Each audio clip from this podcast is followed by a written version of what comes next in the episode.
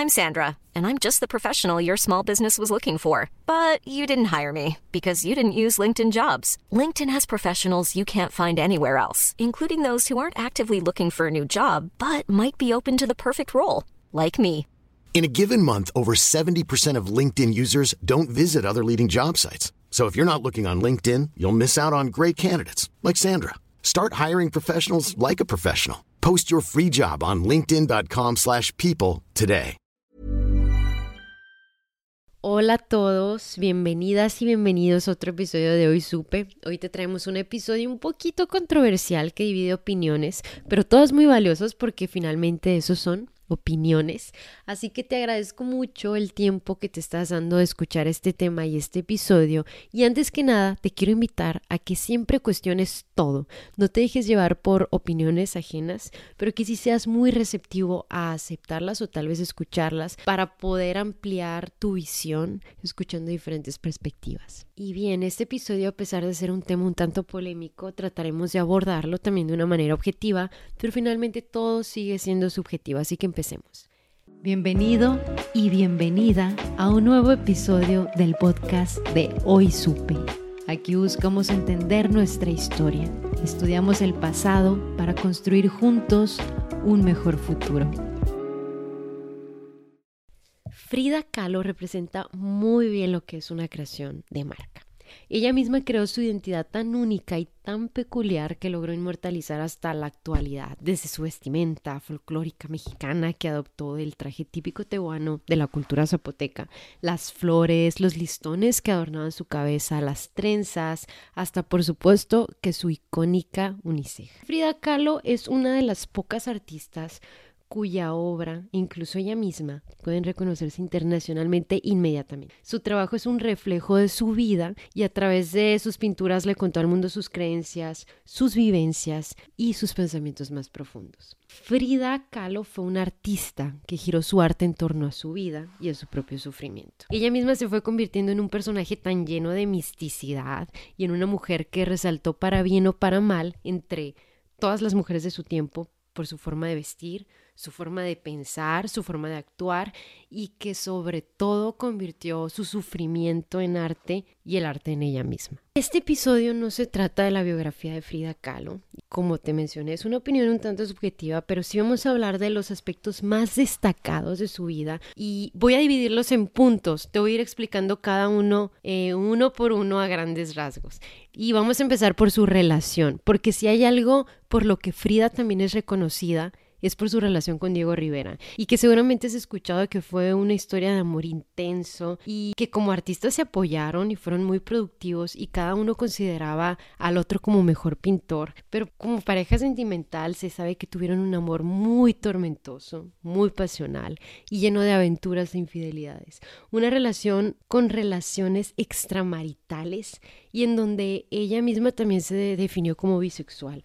Tuvieron un vínculo tan difícil de deshacer que hasta incluso después de divorciarse se volvieron a casar. Creo que eso representa hoy todo lo que está mal, todo lo que definiríamos como una relación tóxica. Pero la relación con Diego no es todo lo que hizo sufrir a Frida. Eh, otro punto, y el, el segundo punto más bien, es el sufrimiento.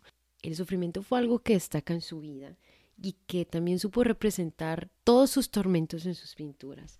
Desde chiquita, a los seis años, tuvo poliomielitis y luchó no, no nomás por sobrevivir, porque imagínate, tuvo que luchar también por su integridad emocional al sufrir todas las secuelas que una enfermedad como esa te deja.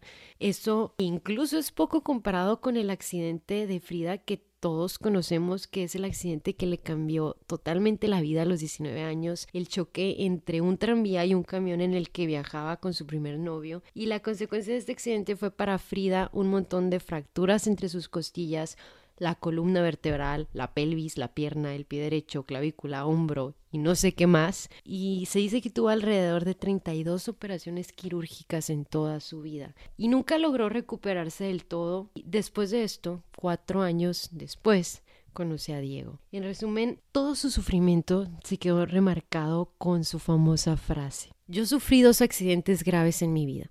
Uno en el que un autobús me tumbó al suelo el otro accidente es Diego. Durante su matrimonio con Diego, Frida intentó tener hijos, pero no pudo por las secuelas que le dejó el accidente. Los médicos la sentenciaron que no sería capaz de concebir nunca. Tuvo tres abortos y en uno de ellos pinta el cuadro del Hospital Henry Ford, una pintura que es un autorretrato emocional y que transmite lo traumático de su aborto, así como su condición psicológica justo en ese momento. Y como te dije al principio, en realidad esta no es una biografía de Frida Kahlo, ni tampoco un estudio o un análisis de su arte. Pero creo que hasta este punto, con alguno de los datos anteriores, que podamos tomarlos tal vez como referencias clave dentro del arte de esta artista. Y también es necesario ver detrás de su vida para poder entender un poco más de su obra y que puedas construir una opinión más acertada de lo que piensas de ella, porque el mundo realmente no fue justo con ella. Se ha sobrevalorado y se ha subestimado y la verdad es que hay que tener un juicio fundamentado, pero sobre todo informado para ser justos y darle su respectivo crédito a un artista o no. El siguiente punto es el arte porque Frida encontró refugio en el arte, reflejó sus pasiones a través de su cara, su cuerpo, su ropa, pero sobre todo en sus pinturas. No era una artista con estudios ni con técnicas, por eso comenzó pintando como pudo con su propia imagen y si te das cuenta, ella era prácticamente el foco de sus cuadros, por eso el centro de su obra fueron sus autorretratos y dividió su vida entre lo personal y lo político, donde el punto de convergencia era el arte. Ahí, justo ahí manifestó su ideología. Y muchos la quisieron definir como una artista surrealista, pero ella nunca se identificó con el movimiento, más bien decía, textual. En realidad no sé si mis cuadros son surrealistas o no, pero sí sé que representan la expresión más franca de mí misma. Y algunos medios y artistas la definieron como una artista regional y folclórica que nunca aportó nada trascendental al mundo del arte. Otros la encasillaron como una artista que fue parte del movimiento del realismo mágico, otros como un ícono de apropiación popular y estandarte de la cultura mexicana, en donde sus pinturas predominaba, si te das cuenta, los colores brillantes y para algunos expertos del arte, el trabajo de Frida deja mucho que desear en cuanto a técnica y aportación en el mundo del arte. También la acusan de que solo fue parte de una tendencia de vanguardia y que su reconocimiento internacional tiene poco mérito. Y otros simplemente la categorizan como un artista naif.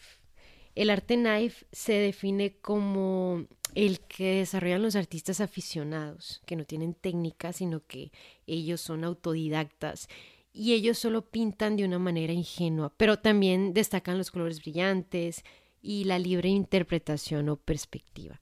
Cuando se expresan así de Frida, es como una forma de menospreciar su arte. Pero yo creo que la verdadera pregunta es, ¿Frida se atrevió a ser ella misma?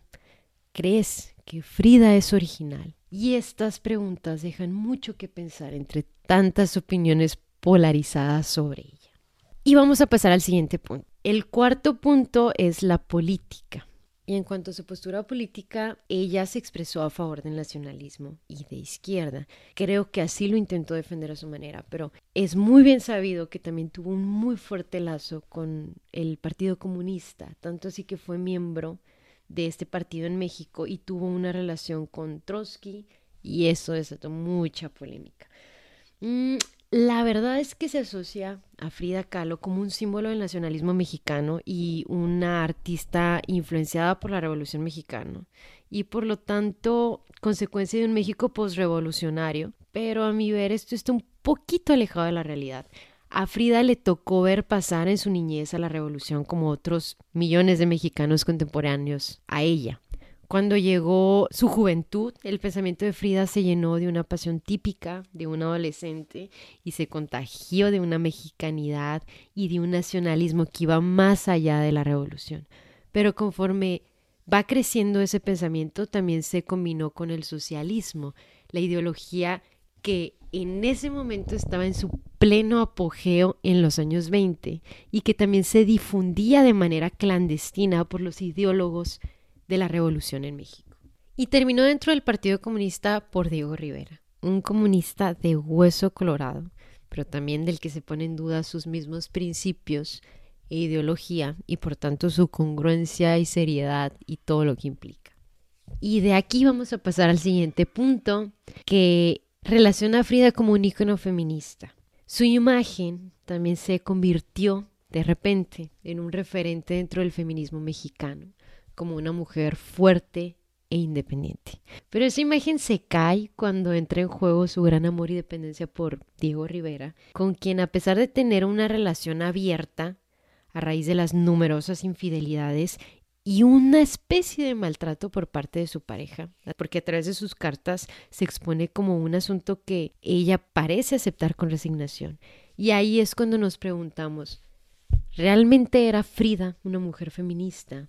Muchas feministas cuestionan si una mujer sumisa, como lo fue Frida con Diego, puede representar fuerza y puede representar libertad puede malinterpretarse a Frida como un icono feminista por ser tan abierta y tan pública respecto a su sexualidad. Y es más bien que esa faceta de la vida de Frida, junto a su personalidad, genera mucha admiración por su franqueza con respecto a este tema y en esos tiempos, y yo creo entraría más a un tema de icono para la comunidad de artistas LGBT, porque la realidad es que sí ha sido una inspiración en este tema para alguno de ellos, como inspiración a buscar su identidad y expresar su arte. En este tema del feminismo también hay que mencionar la obra de unos cuantos piquetitos que es prácticamente la traducción del sufrimiento de Frida al descubrir la infidelidad de Diego con su hermana Cristina Calo porque le fue infiel con su hermana. Y esa obra representa a una mujer que había sido asesinada por su esposo a puñaladas,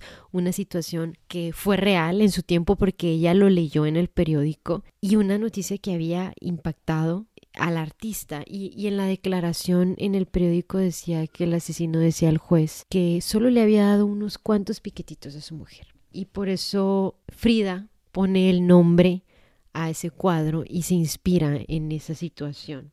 Y lo que podemos decir acerca de eso es que tocó el tema de la violencia de género cuando la palabra feminicidio aún no existía y se trataba como un crimen pasional, porque la verdad es que la violencia contra las mujeres pasó desapercibida mucho tiempo y ella se atrevió a exponerla.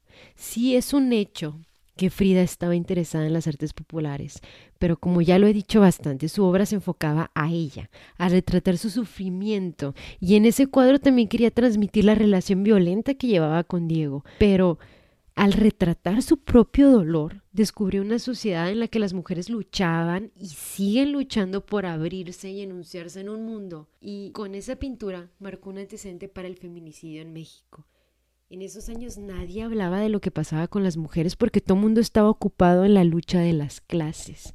Recuerden que ella estaba en un México postrevolucionario. Y al ser de las primeras artistas que expone tan claro un feminicidio y expone el machismo, eso le dio argumentos también para tal vez ser considerada erróneamente o no como feminista. Y bueno, terminando los puntos llegamos a la conclusión. Es hora de preguntarnos otra vez. ¿Está Frida Kahlo sobrevalorada? ¿Y por qué tanto hype con ella? La respuesta a la primera pregunta es que la realidad es que sí, es una artista sobrevalorada. Y no es por menospreciar su vida, ni mucho menos sus obras, pero es que la vida íntima de Frida pasó a ser famosa y de interés público, digna de una telenovela donde existían los amorillos, el drama y el sufrimiento. Frida se volvió una mártir y a todo mundo le gustan los mártires. La gente conoció a Frida por los aspectos que te platico en este episodio pero sobre todo por su imagen, por su icónica uniceja, su vestimenta, sus peinados, su relación con Diego Rivera, que la fama de él ayudó para volverse mucho más reconocida. Su comunismo fue público y fue muy bien sabido. Su accidente, sus enfermedades. Y la imagen de Frida se volvió tan usable que se convirtió en el producto perfecto de la mercadotecnia.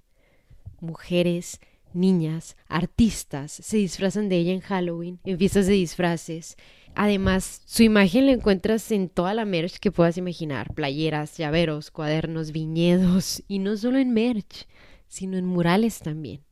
Hay miles de biografías sobre ella, incluso la película de Frida protagonizada por Salma, que influyó a recobrar nuevamente su fama a partir de 2002 y su imagen se empezó a mal usar como un símbolo feminista. Y yo creo que primero que nada hay que ubicar a Frida como una artista y como una figura pública. Y cada quien tiene derecho de admirar a Frida ahora sí que en cualquier aspecto de su vida con el que se siente identificado. Yo, por ejemplo, me quedo con la lección de que ninguna discapacidad o enfermedad es limitante para continuar tu vida. Así que el problema no es valorar a Frida, sino glorificarla. Y bueno, hasta aquí llegamos con otro episodio más de Hoy Supe, agradeciéndote enormemente el tiempo de haberte dado para escuchar este episodio e interesarte por el tema. Nos encantaría saber qué piensas, cuál es tu opinión acerca de Frida Kahlo, si es una artista sobrevalorada o no para ti. Así que no dudes en comentarnos en redes, puedes comentarnos en TikTok, en Instagram, en Facebook, pero queremos saber tu opinión. Así que te esperamos, síguenos y nos vemos en el siguiente episodio de Isupe. Un abrazo. Si este episodio te gustó y te pareció interesante, entonces ayúdanos a compartir el podcast con alguien más. Y recuerda que también te esperamos en nuestras redes sociales. Muchas gracias por escuchar Hoy Supe.